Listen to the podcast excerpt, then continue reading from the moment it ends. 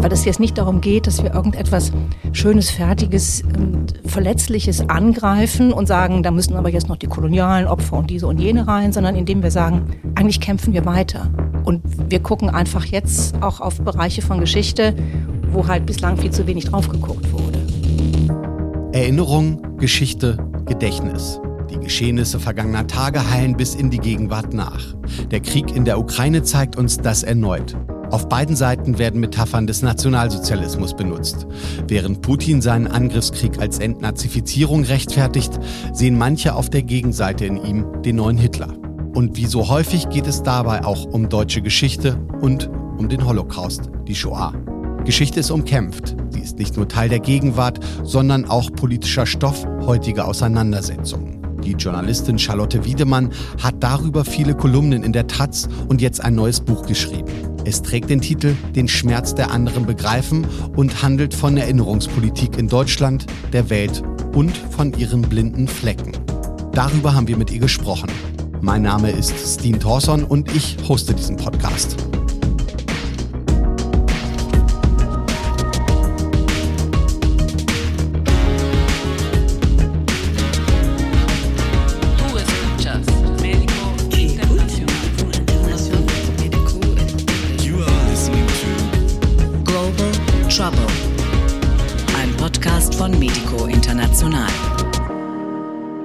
Das ist Folge 6 mit dem Titel Geschichte und Weltgedächtnis, in der wir über Fragen sprechen, auf die es keine einfachen Antworten gibt. Wie erinnern wir uns? Wie arbeiten wir unsere Geschichte auf? Und wie gelingt ein kollektives Gedenken, das den zahlreichen Verbrechen an der Menschlichkeit einen würdigen Platz einräumt? Diese Fragen sind nicht neu. Und doch ist in den vergangenen Jahren eine neue Dynamik ins Spiel gekommen. Das hat vor allem damit zu tun, dass sich neue und andere Stimmen zu Wort melden und hörbar werden. Ein Beispiel dafür ist der Streit, den es hierzulande um den kamerunischen Theoretiker des Postkolonialismus und Philosophen Achille Mbembe gab. In seinen Arbeiten zog er Verbindungen zwischen europäisch-kolonialen Verbrechen in Afrika und der deutschen Vernichtungspolitik an Jüdinnen und Juden. In Deutschland wurde ihm von einigen vorgeworfen, damit den Holocaust als singuläres und mit nichts zu vergleichendem Ereignis zu relativieren. Andere sehen in genau diesem Vorwurf bereits den Schritt dahin, den europäischen Kolonialismus zu einem in Anführungszeichen nachgeordneten Verbrechen zu machen, das weniger Erinnerung bedarf. Gegen das eine oder das andere hat unsere heutige Gesprächspartnerin Charlotte Wiedemann kürzlich in der Taz geschrieben ich halte die neue Trivialisierung von NS-Verbrechen und die alte Ausgrenzung kolonialer Opfer für zwei Gesichter desselben Phänomens, eines seelenlosen und im Kern desinteressierten Gedenkens. Die Alternative dazu ist Erinnerungskultur und Antifaschismus aus einem Geist der Empathie und Solidarität neu zu begründen. In ihrem neuen Buch schlägt Wiedemann für diesen Geist den Begriff Weltgedächtnis vor. Weltgedächtnis meint, woran sich die Welt erinnert, wo sie mitfühlt und wie sie gedenkt, das lässt sich nicht von einem Teil der Welt aus bestimmen, so Wiedemanns These. Wie diese Debatten laufen und worauf es dabei ankommt, genau darüber sprechen wir in dieser Folge. Das Gespräch mit Charlotte Wiedemann führe ich zusammen mit Katja Maurer. Sie ist Chefredakteurin des Rundschreibens von Medico International. Ja, hallo Katja. Hallo. Und hallo Charlotte natürlich. Hallo zusammen. Katja, du hast die Idee gehabt, dass wir das Interview mit Charlotte Wiedemann machen. Vielleicht kannst du kurz erzählen, ähm, warum sind die Gedanken von ihr auch wichtig für deine publizistische Arbeit und auch die Arbeit bei Medico? Also für Medico würde ich sagen, wir sind eine politische Hilfs- und Menschenrechtsorganisation und die Frage nach einem historischen Narrativ, das allen Verbrechen gegen die Menschheit einen würdigen Platz zuweist, ist zentral. Nur daraus kann man eine Hilfspolitik und eine verändernde Weltpolitik entwickeln. Und der Vorschlag von Charlotte Wiedemann, äh, von einem Weltgedächtnis zu sprechen und daran zu arbeiten, der ist mir in diesem äh, Zusammenhang sehr äh, sympathisch und wichtig. Ich würde mal mit der ersten Frage beginnen, Steen, wenn du erlaubst, und wende mich an Charlotte. Wenn man dein Buch liest, hat man den Eindruck, dass du eigentlich überall, und du warst an vielen Orten, wo du als Journalistin tätig warst, auch die Erinnerungskultur so an der Seite mit beobachtet hast. Wie ist das Buch entstanden und was ist dein Anliegen damit? Ja, also eigentlich ähm, haben sich auch schon meine Bücher davor mit meinen eigenen Erfahrungen beschäftigt. Also mein ganzes Buch schreiben, und das ist ja das siebte Buch, äh, besteht eigentlich sehr stark daraus, dass ich meine eigenen Erfahrungen irgendwie in unterschiedlichen Kontexten reflektiere. Und in dieses Buch sind jetzt ähm, einerseits viele frühere Erfahrungen eingegangen, aber andererseits auch eigentlich eigene Lernprozesse in den letzten sechs Jahren über Debatten, auch die sich in Deutschland abgespielt haben, angefangen eigentlich damit, dass es mal von Navid Kermani diesen Bericht über seinen Auschwitz-Besuch gab und es sich daran anfügend eine Debatte gab, wie gehen Migranten mit diesem Thema um und wird man dadurch quasi richtig deutsch, dass man irgendwie Auschwitz besucht. Und ich dachte, das kann es so nicht sein, da muss was anderes sein. Und dann gab es die Kontroverse um diesen Göttinger Friedenspreis, um die Frage der jüdischen Meinungsfreiheit, wo eigentlich zum ersten Mal auf großer Bühne auch jüdische Dissidenten, die die Besatzungspolitik Israels kritisieren, als Antisemiten bezeichnet wurden. Und ich mich glaube ich, zum ersten Mal dazu durchgerungen habe, auch dann öffentlich dazu Stellung zu nehmen und mich nicht so wegzudrücken nach dem Motto, ah, das ist so ein Thema, wo man eigentlich nicht gewinnen kann, sondern so.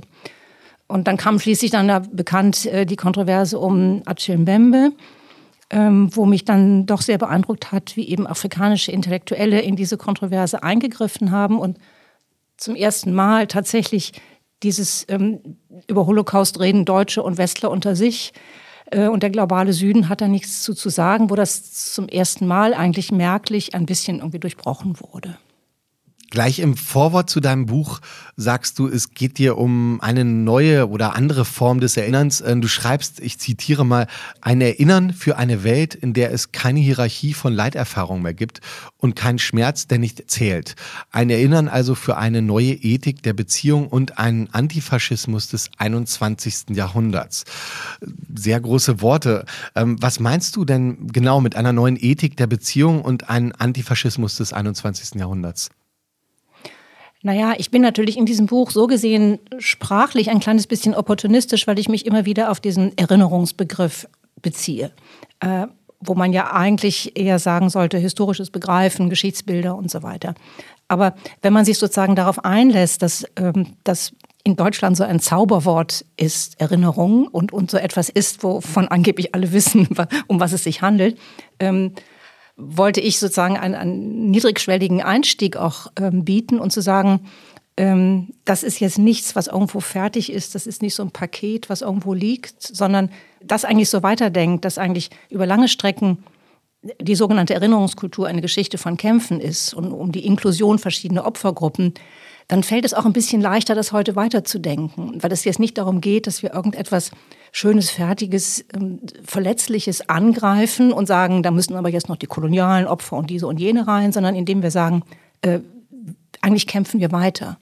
Und wir gucken einfach jetzt auch auf Bereiche von Geschichte und auf Opfergruppen mhm. und auf, auf Weltgedächtnisgegenden, ähm, wo halt bislang viel zu wenig drauf geguckt wurde. Und das wäre dann für mich die neue Ethik der, der Beziehungen. Und was den Antifaschismus des 21. Jahrhunderts angeht, ist es natürlich so, dass wir heute bereits ja verschiedene Erinnerungskulturen auch in Deutschland haben. Also wir haben die aktive antifaschistische äh, zivilgesellschaftliche Kultur, Orten wie Hanau, wo es darum geht, eben die Aufklärung zu verlangen für ähm, rechtsradikale Taten und für einen anderen Umgang mit Opfern und Angehörigen. Und wir haben auf der anderen Seite, was ich so die Besitz- und Sitzkultur nenne, mit so einer Speckschicht der Selbstzufriedenheit. Ähm, und von daher ist, glaube ich, Antifaschismus des 21. Jahrhunderts wäre vielleicht so eine Art Kombination aus dieser aktiven gesellschaftlichen Kultur, die wir jetzt in Teilen, in Minderheiten irgendwie in Deutschland auch schon haben. Und auf der anderen Seite eben dieses aus dem Geist der globalen Gerechtigkeit ein anderes äh, Geschichtsverständnis zu entwickeln. Mhm. Wir haben bei dem Lesen des Buches, glaube ich, Stine und ich beide festgestellt, dass du eine Unmenge an Geschichten darin auch erzählst, die äh, wirklich auch noch gar keinen öffentlichen Raum haben. Und mich hat darin eine Geschichte in deinem Buch sehr beeindruckt, von der ich möchte, dass du sie hier vielleicht einfach nochmal für unsere Hörerinnen und Hörer äh, erzählst. Du berichtest äh, über die kurze Kolonialgeschichte äh, Deutschlands in Tansania und äh, den Kampf äh, äh, und die Geschichte des Aufstandes Machi Machi. und das ist eine wenig bekannte Geschichte. Vielleicht kannst du die doch nochmal wiedergeben hier. Also von Seiten Tansanias wird Wert darauf gelegt, das nicht als Aufstand, sondern als Krieg zu bezeichnen, weil es tatsächlich eben auch ein, ähm, antikolonialer Krieg war. Es gibt zwei interessante Aspekte. Einmal natürlich den, dass ähm, das ein extrem asymmetrischer Krieg war von der Bewaffnung her und von daher ähm, es etwa 200.000 ähm, einheimische afrikanische Opfer gibt, wobei viele ähm, Hungertote waren infolge der Kriege und der Vernichtung von Ernten und ähm, Vernichtung von Dörfern. Eigentlich ähm, müsste das in hiesige Schulbücher. Von daher war es mir auch wichtig, diesen sehr opferreichen Maji-Maji-Krieg zu benennen. Und ähm, er ist in zweiter Hinsicht so bemerkenswert, weil es sich daraus eben zwei völlig diametrale Erinnerungskulturen entwickelt haben, nämlich die deutsche des Nichterinnerns, des Verschweigens und des Nichtbenennens und auf der anderen Seite für Tansania selber hat es stark äh, etwas mit Nation Building und, und dem, dem Zusammenhalt äh, eines äh, multiethnischen Landes zu tun, das eben ein Kampf, an dem sich äh, damals schon verschiedenste Ethnien mit einem gemeinsamen Ziel beteiligt haben, den als ähm, konstitutiv sozusagen für die eigene Identität zu begreifen. Als ich überlegt habe, unter welchem Ansatz kann ich denn in diesem Buch darüber schreiben, stieß ich eben auf diese Doktorarbeit von einem tansanischen Historiker und ähm, Jebat Gwassa, so heißt er, so hieß er, er ist verstorben mittlerweile, konnte eben damals noch Zeitzeugen interviewen. Also eben als in den 60er Jahren lebten eben noch Menschen, die zum Beispiel Kinder waren in der Zeit des Krieges, der am Anfang des 20. Jahrhunderts äh, stattgefunden hat. Und es gibt so eine, eine Kinderszene, die mich besonders beeindruckt, nämlich er schildert, wie sie eben in den Dörfern ähm, die Deutschen regelmäßig Exekutionen durchführten, indem entweder Anführer oder auch respektierte Dorfälteste aufgehängt wurden an einem Baum in der Dorfmitte. Und dazu mussten sich eben die Einwohner aufstellen und die Kinder, also die kleinen Kinder, mussten sich in der ersten Reihe vorne hinstellen. Und das bedeutet ja, ähm, dass sie sich nicht mal ähm, im Rock ihrer Mutter so den Blick verbergen konnten, sondern sie mussten vorne stehen, um zu sehen, wie ein Mann ihres Dorfes, den sie irgendwie kannten, der eine Respektsperson war, wie der an einen Baum aufgehängt wurde. Und ähm, ich habe bei der Szene gedacht, dass tatsächlich diese Kinder waren eben für die Deutschen, die den Befehl für diese Art von Zuschaueraufstellordnung gaben, eben gar keine Kinder. Also sie hatten überhaupt nichts zu tun mit den, mit den eigenen Kindern oder mit den Kindern im, im Kaiserreich. Es waren völlig andere Wesen und sie waren einfach ein Bestandteil von diesem, von diesem Feindkörper, den sozusagen die Untertanen, die eben rebellierten, gegen die Kolonialmacht darstellten. Sie hatten gar keine Seelen, die irgendwie verletzt werden konnten in diesem Augenblick und vielleicht für immer verletzt wurden. Und ähm, ich habe dann gedacht, dass es für mich schon auf dieser Ebene so Bezüge gibt zwischen nationalsozialistischen Verbrechen und kolonialen Verbrechen. Also ich sehe das eigentlich von daher eher auf dieser Ebene der der direkten menschlichen Erfahrung vielleicht und unseres heutigen Blicks auf diese Erfahrungen und nicht so sehr wie jetzt zum Beispiel Historiker wie irgendwie ähm, Zimmerer das macht, ähm, die sozusagen von der mm, von den historischen Mechanismen ausgehen und von den kollektiven Mustern, wo man dann gucken kann, irgendwie hat der Genozid in Namibia damals tatsächlich ähm, das Bewusstsein der Wehrmacht schon beeinflusst oder nicht in dem Kapitel Die Ökonomie der Empathie über vernachlässigbares Leben.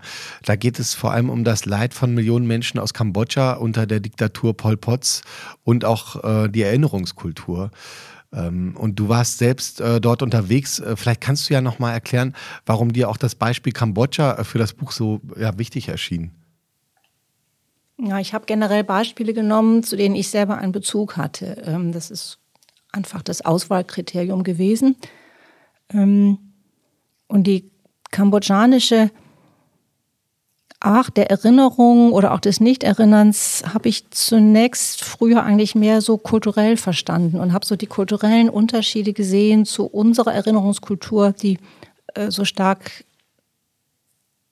naja, auch nicht von Anfang an, natürlich nicht 45, nicht 1960, aber dann ab 1990 ähm, so stark auf dieses immer Erinnern und wieder, und wieder aussprechen und Bücher schreiben und so weiter bezogen ist. Und mir ist erst mit großem Abstand ähm, eigentlich deutlich geworden, dass es natürlich auch um Machtverhältnisse geht und dass natürlich dieser kambodschanische Genozid der Pol Pot-Zeit einfach in so einem armen und strategisch unmaßgeblichen Land stattgefunden hat.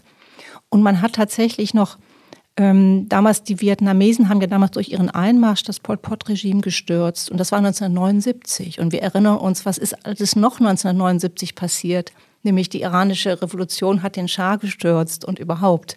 Es gab einiges, was damals für die USA weltpolitisch nicht so günstig lief. Und man hat dann tatsächlich ähm, in den Vereinten Nationen ist diese alte, diese Pol Pot-Regierung, obwohl sie im Land selber gestürzt war, ist noch zehn Jahre lang als Vertretung des Landes anerkannt gewesen. Jetzt, man stelle sich irgendwie vor, man hätte jetzt sozusagen Nazi-Deutschland noch, okay, es hätte eine militärische Niederlage gegeben, aber wir lassen noch mal die Nazis zehn Jahre lang in der UN Deutschland vertreten. Na gut, UN gab es da in dem Form noch nicht, aber im Völkerbund. Ähm, so, und das kann man natürlich äh, sich überhaupt nur unter den Bedingungen vorstellen, dass eben damals einfach diejenigen, die den Massenmord beendet hatten, auch natürlich aus ganz eigenen, eigennützigen Gründen, nämlich Vietnam, dass die einfach geostrategisch unsympathischer, schlechter, schlimmer waren als der, diejenigen, die den Genozid in Kambodscha begangen hatten.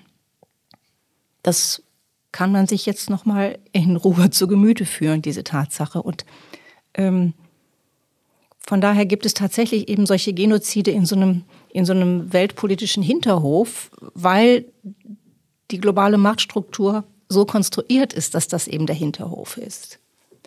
Und ich war dann sehr berührt davon, dass ich eben hm, dort den, den Leiter des ähm, einzigen, weil wegen der ganzen Unterfinanzierung gibt es natürlich so wenig Kapazitäten, des einzigen oder wichtigsten Forschungsinstitut besucht habe. Und der guckte eben so an seinen Aktenregalen entlang und sagte, das handelt nicht von Kambodscha, es handelt so von Menschen und es kann überall passieren. Also er hat natürlich das ganze das Vokabular so der Holocaust-Erinnerungskultur eigentlich benutzt für den kambodschanischen Genozid. Aber es war eine, wenn man so will, eine reine Wunschvorstellung, dass, die, dass der Rest der Welt das so sehen würde. Ich habe jetzt gedacht, gut, dass diese ganzen Geschichten, auch das Kambodscha, ist ja eigentlich eine Geschichte die auch überlagert wurde vom Ost-West-Konflikt. Ja, und darin auch dann immer äh, eben zu einer oder anderen Seite zugeschlagen wurde. Aber du hast, also was mich sehr beeindruckt hat in dem Buch, ist die Geschichte der afrikanischen Soldaten, die im Zweiten Weltkrieg gekämpft haben. Auch die Geschichte von Franz Fanon, der sozusagen hoffte, mit dem er der, mit den Franzosen gegen äh, die Nazis kämpfte, Teil einer, einer, einer Weltkultur zu werden, die ihm auch etwas bedeutete. Äh, du hast die Geschichte der afroamerikanischen Soldaten, die eine entscheidende Rolle spielen, auch bei, äh, bei, dem, äh, bei der Niederlage Hitlers und wie das dann alles verschwindet. Ja? hinterher, dass die ja nicht mal mehr im Bild auftauchen als Teil von Befreiung. War das nicht auch wirklich eine verpasste Chance für eine Welt, in der, in der viele äh, Geschichten und Leiterfahrungen einen Platz haben? Naja, wir müssen natürlich aufpassen, dass wir von verpassten Chancen nicht in der Form sprechen, ähm, als, hätten, als hätte das Verpassen nicht äh, ganz handfeste Gründe gehabt. Nicht wahr? Also das ist, natürlich kann man jetzt, wenn man sich erstmal zum Beispiel diese, diese zwei diametralen Erinnerungskulturen zum Maji-Maji-Krieg in Tansania anguckt, und dass es ja zumindest auch in der DDR schon mal einen anderen Zugang gegeben hat, dann kann man natürlich sagen irgendwie, ach, wie bedauerlich.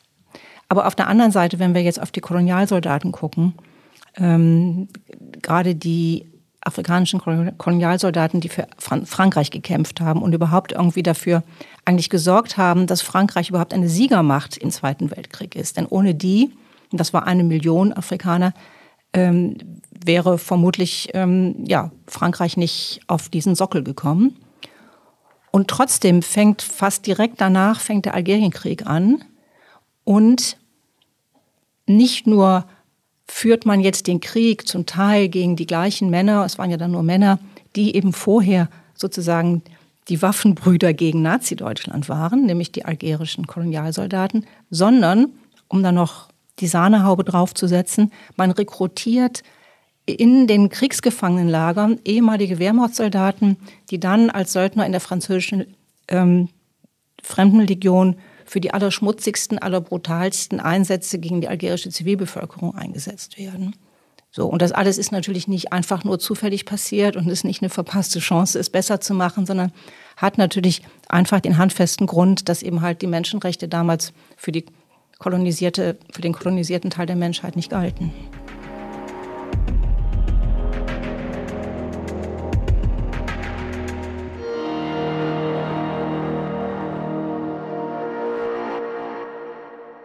Kehren wir vielleicht doch zur Staatsräson in Deutschland. Ja, äh, also Staatsräson ist äh, die äh, Erinnerung an die Shoah, die Verbindung zu Israel als Ort der Fluchtmöglichkeit, sagen wir mal, und ähm, Existenzrecht von Israel. Das ist eine, Staatsräson, verstaatlichte Erinnerungspolitik. Und wir haben eine große Auseinandersetzung jetzt äh, um die Frage der Einzigartigkeit des Holocaust und auf die unterschiedlichen Sichtweisen äh, aus dem äh, globalen Süden. Ja, wir haben sogar jetzt äh, die Documenta, einen riesigen äh, Streit darum. Äh, man könnte fast sagen, ob die Documenta noch weiter existieren wird, könnte daran hängen, weil es einen Vorwurf gibt an das indonesische Künstlerkollektiv, sie, sie seien im Grunde antisemitisch. Hm?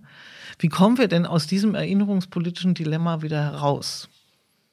Ich bin mir nicht so sicher, was tatsächlich ähm, Staatsräson ist in Deutschland. Ähm, also was man ja sagen kann, ist, dass immer es diesen Satz gibt, ähm, die Sicherheit Israels ist Staatsräson für Deutschland, ohne dass eben definiert wird, was für eine Sicherheit man damit meint. Aber ich bin mir nicht so sicher, ob man tatsächlich sagen kann, dass ähm, die Überzeugung der Singularität des Holocausts irgendwie Staatsräson ist, äh, weil erstmal sehr viele Leute, glaube ich, überhaupt nicht wissen, was damit gemeint ist. Ähm, und andererseits gibt es wiederum viele Leute, die, die denken, damit ist immer gemeint, dass es diese sogenannte industrielle Vernichtung gab. Ich mag, ich benutze diesen Ausdruck nicht, ich zitiere ihn jetzt irgendwie nur, industriell. Und ähm, gerade jetzt eigentlich im Zusammenhang mit dem Ukraine-Krieg sehen wir ja, dass so Slogans wie ähm, Putin ist der neue Hitler um sich greifen und was ja nun eine massive Infragestellung der Singularität des Holocausts ist. Also von daher ähm, glaube ich, können wir einmal sehen, dass natürlich auch diese Art von festgeschriebener Erinnerungskultur nicht so festgeschrieben ist, dass sie sich nicht auch irgendwie ändern kann in dem Zusammenhang, wie sich sozusagen politische Maßgaben ändern. Das ist das eine. Das andere ist ja, inwieweit jetzt diese, diese Setzung der Singularität des Holocausts ähm, in den Kreisen, in denen überhaupt dieses Stichwort bekannt ist, also eher akademischen, intellektuellen, politisierten Bevölkerungskreisen, ob das tatsächlich jetzt verhindert, ähm, dass man zu einer anderen Art von Weltgedächtnis kommt. Und dann würde ich mich jetzt vielleicht erstmal im Augenblick auf diese letzte Frage beziehen, mit der ich mich nämlich für das Buch auch sehr abgequält habe, weil da durchaus zwei ähm, ich so zwei innere Stimmen habe.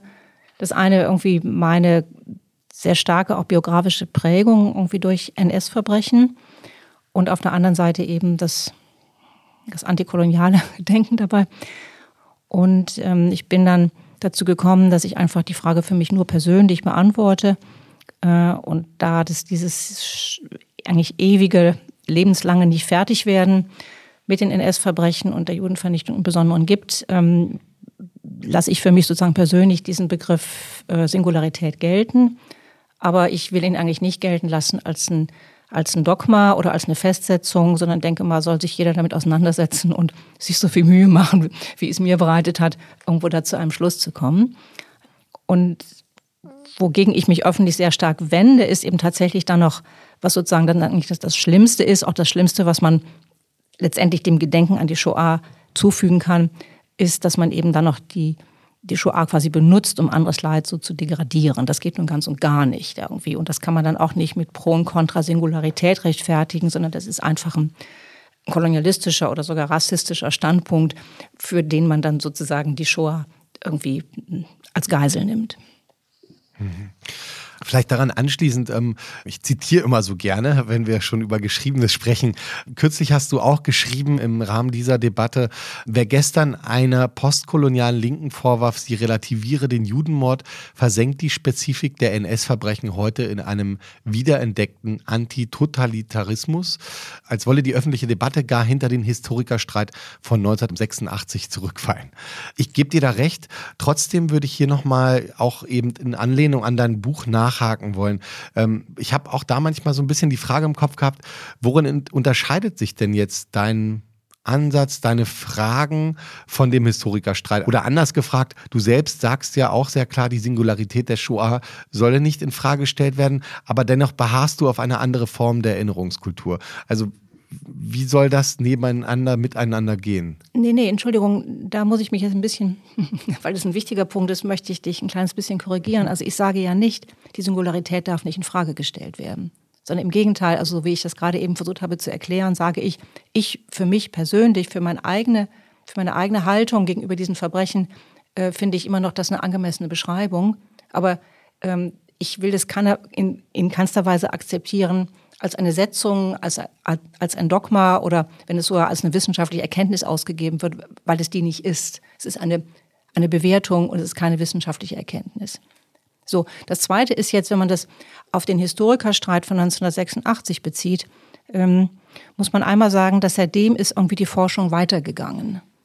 Also das ist nicht nur so, dass es jetzt um einen Austausch so von Meinungen gibt, sondern ähm, tatsächlich ist die Forschung seitdem, die NS-Forschung, die Holocaust-Forschung, ist vor allen Dingen in dem Punkt weitergegangen, dass man ähm, viel mehr weiß über die nicht-deutsche Kollaboration und wo zum Teil jetzt auch der Ausdruck Kollaboration nicht mehr verwendet wird, weil das eigentlich eher eine Kooperation irgendwie ist.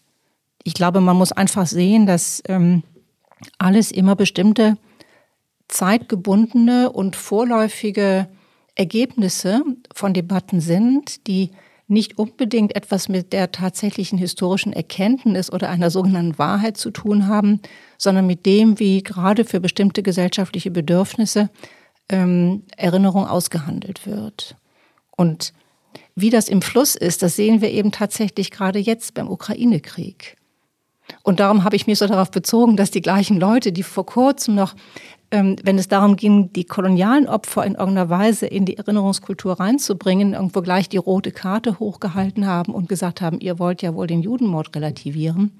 Ich sehe ein bisschen, dass man heute tatsächlich wieder zurückfällt, äh, also quasi wirklich hinter das Vorletzte eigentlich noch zurückfällt, anstatt nach vorne zu gehen, indem man wieder einen Antitotalitarismus herausholt, den man eigentlich ähm, dann Ende der 80er Jahre mit dem ersten Historikerstreit überwunden glaubte und der ja so weit ging, sogar zu sagen, ähm, die Judenvernichtung war eine Nachahmung äh, stalinistischer Verbrechen, von daher eine asiatische Tat, die dann quasi nur zufällig von Deutschen begangen wurde. Mhm. Also wenn man jetzt heute zum Teil wieder lesen kann, dass eben halt auch dissidentisch russische Stimmen sagen, ähm, Stalin hat den, Stalin ist schuld am Zweiten Weltkrieg, ähm, ergibt sich die zusätzliche Problematik, ähm, dass eben heute oft erwartet wird, dass wir mit einer mh, hm, vielleicht unangemessenen Großzügigkeit auf diese Stimmen blicken, weil sie eben halt ähm, im russischen Kontext marginalisiert, verboten und so weiter werden. Aber trotzdem sind es meines Erachtens geschichtsrevisionistische Positionen. Und ich glaube nicht, dass man solche Positionen jetzt unter im Anführungszeichen antikolonialen Gesichtspunkten irgendwie gutheißen sollte. Mhm. Aber das ist eine ganz neu aufgetauchte schwierige Frage. Mhm. Macht mich erstmal nachdenklich und ich kann dem gut folgen. Du privatisierst es quasi, der, also für dich persönlich kannst du es beantworten, sonst nicht. Das machst du es dir damit nicht ein bisschen zu leicht dann? Also da gehst du dann um die Frage nicht so ein bisschen rum und sagen, naja, eigentlich problematisch, aber für mich belasse ich es dabei? Ja, das kann man sagen. Man kann natürlich sagen, ähm, ich mache es mir damit zu leicht, aber auf der anderen Seite ist es ja nicht leicht. Und ähm, äh, es ist so, dass ich schon mal jetzt einige Zeit vor dem Buch hatte ich auch schon mal ähm, in der Taz meine Position so dargelegt, dass ich sagte, ich persönlich halte an der Singularität fest, aber will das nicht als ein Dogma anerkannt haben. Und ähm, das brachte mir dann ein längeres Telefongespräch mit einem Antisemitismusbeauftragten ein, weil er eben sagte, sie relativieren.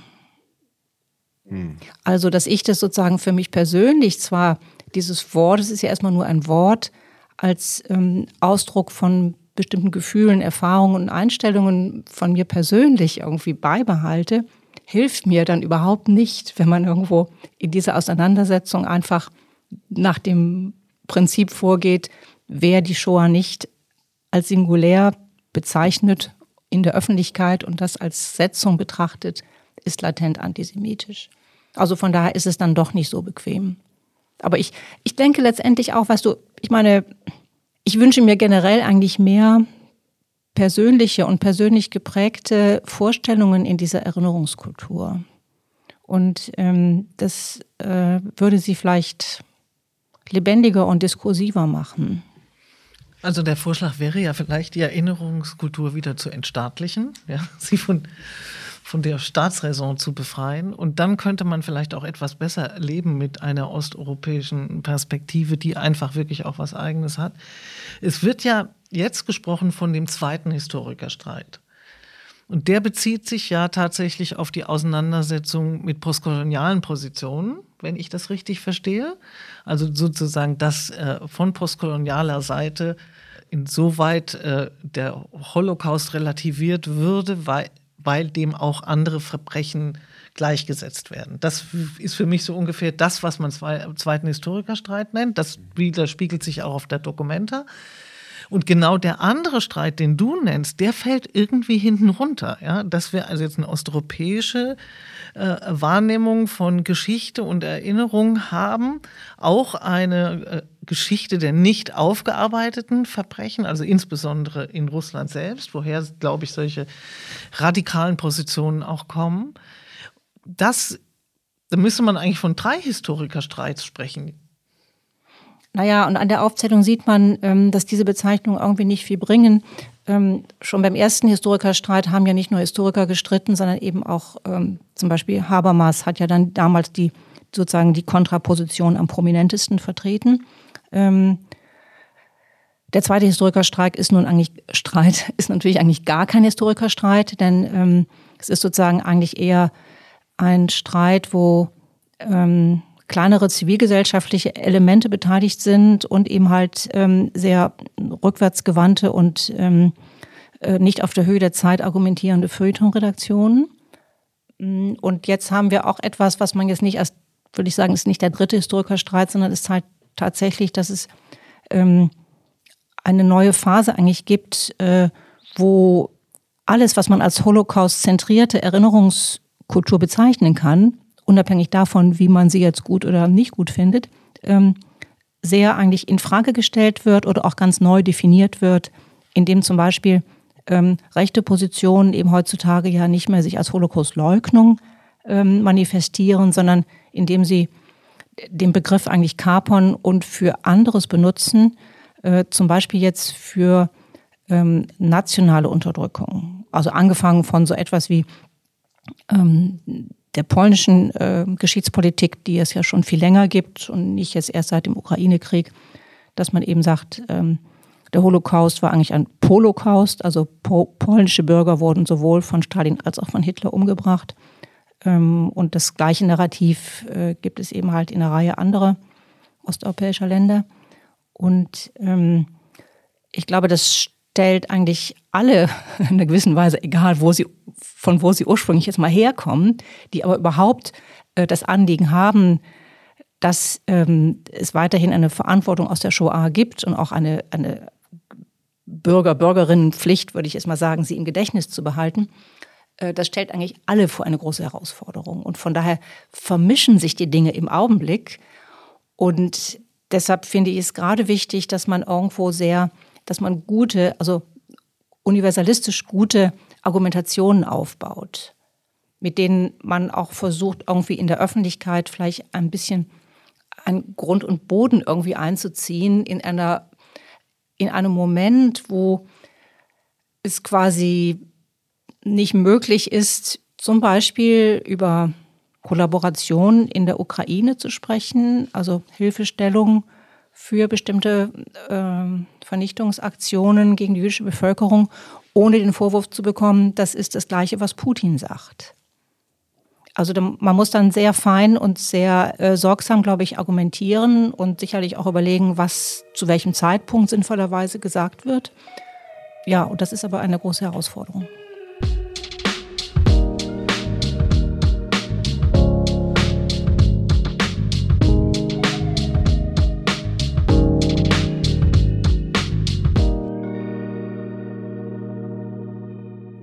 Du hast ja in dem Buch wahrscheinlich schnell verfasst noch ähm, ein Kapitel Assoziation äh, zur Ukraine.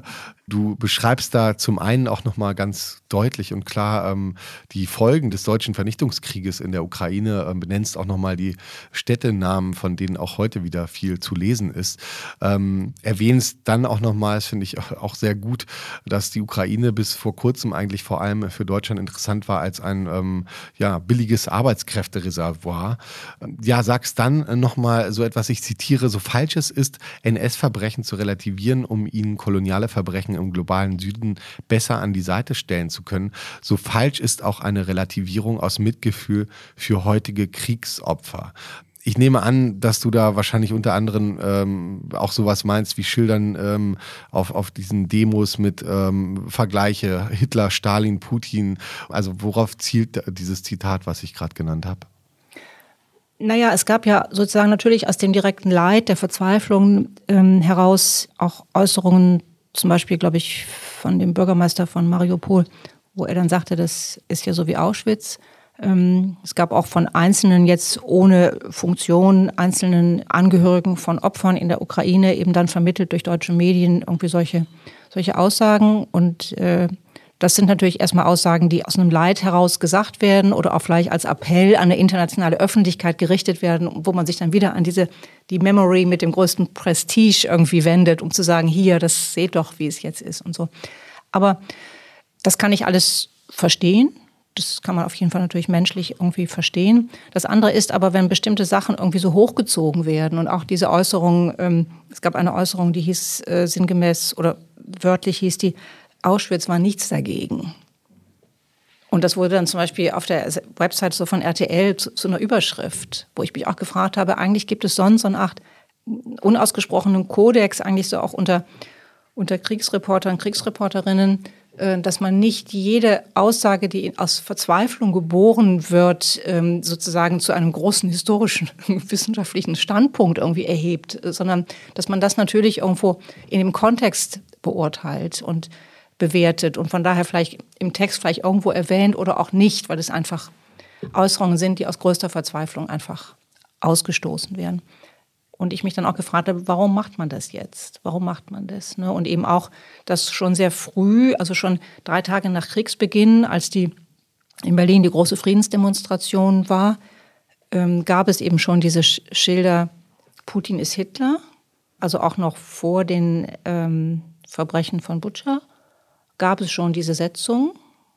Und ich habe mich auch gefragt, wie kommt es, dass die so schnell da ist, wo eben es noch die ganze Singularitätssetzung irgendwie gab.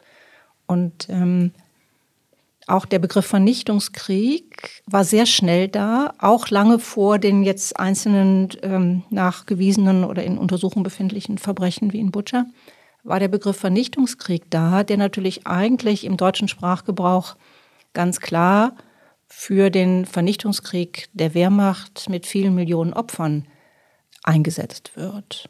Und dafür gibt es natürlich jetzt auch vielleicht den Grund, dass eben halt ein Grund, dass immer noch dieser Vernichtungskrieg der Wehrmacht ähm, in Deutschland zu wenig bekannt ist, sogar auch unter Medienschaffenden möglicherweise zu wenig bekannt ist und auch das Ausmaß der Vernichtung der Zivilbevölkerung in der Ukraine und in Belarus immer noch zu wenig bekannt ist und man jetzt sozusagen das Neue irgendwie da drauflegt, ohne überhaupt das Alte gesehen zu haben. Äh, also ich denke mal, da gibt es eben auch, ähm, speisen sich sozusagen aus verschiedenen Quellen, verständlicheren und weniger verständlichen, ähm, speisen sich dann so Gleichsetzungen, die ich aber irgendwo sehr fatal finde und die eben auch niemandem nützen. was in der Ukraine passiert, das Leid dort spricht für sich. Vielleicht passt jetzt da wirklich mein Jean-Luc Nancy ganz gut dran. Ja? Ich habe nämlich im Zug auf der Fahrt hierher zum Gespräch mit dir äh, gesucht nach dem Buch von Jean-Luc Nancy. Der hat ein sehr gutes, interessantes Buch, der, äh, der Jude in uns, der gefangene Jude in uns äh, geschrieben. Und dann habe ich es aber nicht gefunden. Okay, also es ist eine sehr interessante Ausführung zu der besonderen Frage, äh, was unterscheidet tatsächlich die Vernichtung der Juden von anderen Verbrechen. Ja? Das ist ein sehr spezieller Punkt. Kann ich nur empfehlen, wer das nochmal nachlesen möchte. Aber es ist hochphilosophisch und schwer zu verstehen. In diesem Interview, das ist kurz vor seinem Tod, äh, wird er zur Covid-Pandemie gefragt und äh, äh, sagt auch da sehr, sehr kluge Sachen. Aber er macht so eine Art Beschreibung unserer Gesellschaften im angesichts der Covid-Pandemie. Das ist noch vor dem Ukraine-Krieg. Das passt aber auch hervorragend zu diesem Ereignis. Er sagt, dass es nicht mehr möglich ist, das Böse außerhalb von uns zu verorten. Eigentlich schon lange nicht mehr, aber jetzt wiederholt sich das wieder, ja. Äh, sondern dass wir eine Art zu produzieren haben, dass wir eigentlich immer Teil des Bösen sind. Hm? Also das würde ich jetzt sagen, bezieht sich auf unsere Lebensweise, aber auch auf unsere Produktionsweise. Es geht ja ganz auf die ganze äh, Jahrhunderte des Kapitalismus sicherlich sind damit gemeint. Und er sagt, es ist, er ist, ich bin überzeugt, sagt er, dass wir eine geistige Transformation brauchen. Und dass wir erst, also wenn wir eine geistige Erneuerung haben, dann finden wir auch eine Idee für eine neue Wirtschaft und eine neue Politik. Und ich habe äh, den Eindruck, in diesen ganzen Erinnerungsdebatten, die wir heute haben, ist das eigentlich das zentrale Motiv, dass wir also tatsächlich versuchen, in den Debatten, so schwer sie uns fallen und so komplex sie sind, eine Transformation auch des Weltgedächtnisses zu erreichen, was von dem du sprichst, in der Hoffnung, wir können daraus auch einen Universalismus neu gründen und einen anderen gemeinsamen Zusammenhang, in dem wir unser Leben und Lebensweise, auch die beschädigende Lebensweise, die wir führen, äh, verändern können. Kannst du damit was anfangen? Also ich kann damit so gesehen was anfangen, ähm, als es ein paar interessante Parallelen tatsächlich zur Debatte zur Klimakrise gibt, unter anderem auch die, dass ähm, zum Beispiel in den 80er Jahren, als bereits Wissenschaftler ähm, auf die kommende Klimakatastrophe hingewiesen haben, es der gleiche Zeitpunkt war, wo man eben auch schon die, die ähm, wo manche schon Minderheiten natürlich die Restitution von kolonialen Sammlungsobjekten irgendwie gefordert haben. Und beide Debatten wurden sozusagen platt gemacht. Äh, mit der Auswirkung der verpassten Chancen im Bezug auf das Weltklima natürlich besonders dramatisch. Mhm. Auf der anderen Seite aber, glaube ich, muss man ein bisschen aufpassen, dass man jetzt mh, hm, nicht in so eine Art anthropologische Richtung kommt, wo man irgendwo sagt, ja, letztendlich ist der Genozid im Menschen irgendwie angelegt ähm, und dann ist noch die kapitalistische Prägung obendrauf und man dabei übersieht, glaube ich, dass es natürlich schon ganz bestimmter machtpolitischer, gesellschaftlicher Konstellationen bedarf, damit eine genozidale Politik oder eine rassistische Vernichtungspolitik irgendwie entstehen kann. Ähm, so, das glaube ich, in diesem Spannungsfeld bewegen wir uns, glaube ich. Also ich gehe mit dir ein ganzes Stück weit irgendwie mit, aber wir müssen irgendwie immer aufpassen, dass wir dabei ähm, die ganz konkrete Machtpolitik und das ist natürlich auch die Lehre aus der Shoah, ist natürlich irgendwo die Art und Weise, wie sich eben halt Ausgrenzung radikalisiert hat, dann zur totalen Vernichtung. Das ist ja die Lehre aus der Shoah, ähm, dass man das nicht aus den Augen verliert. Gut, dann ähm, vielen Dank für das Gespräch, Charlotte. Gerne. Ja, und wer das Ganze nochmal kompakt nachlesen möchte, im neuen Rundschreiben von Medico, das Anfang Juli erscheint, findet sich ein Interview mit Charlotte Wiedemann zu all diesen Fragen. Wer daran Interesse hat, schaut am besten mal auf medico.de nach. Wir gehen jetzt in eine kleine Sommerpause und melden uns mit einer neuen Folge im August zurück.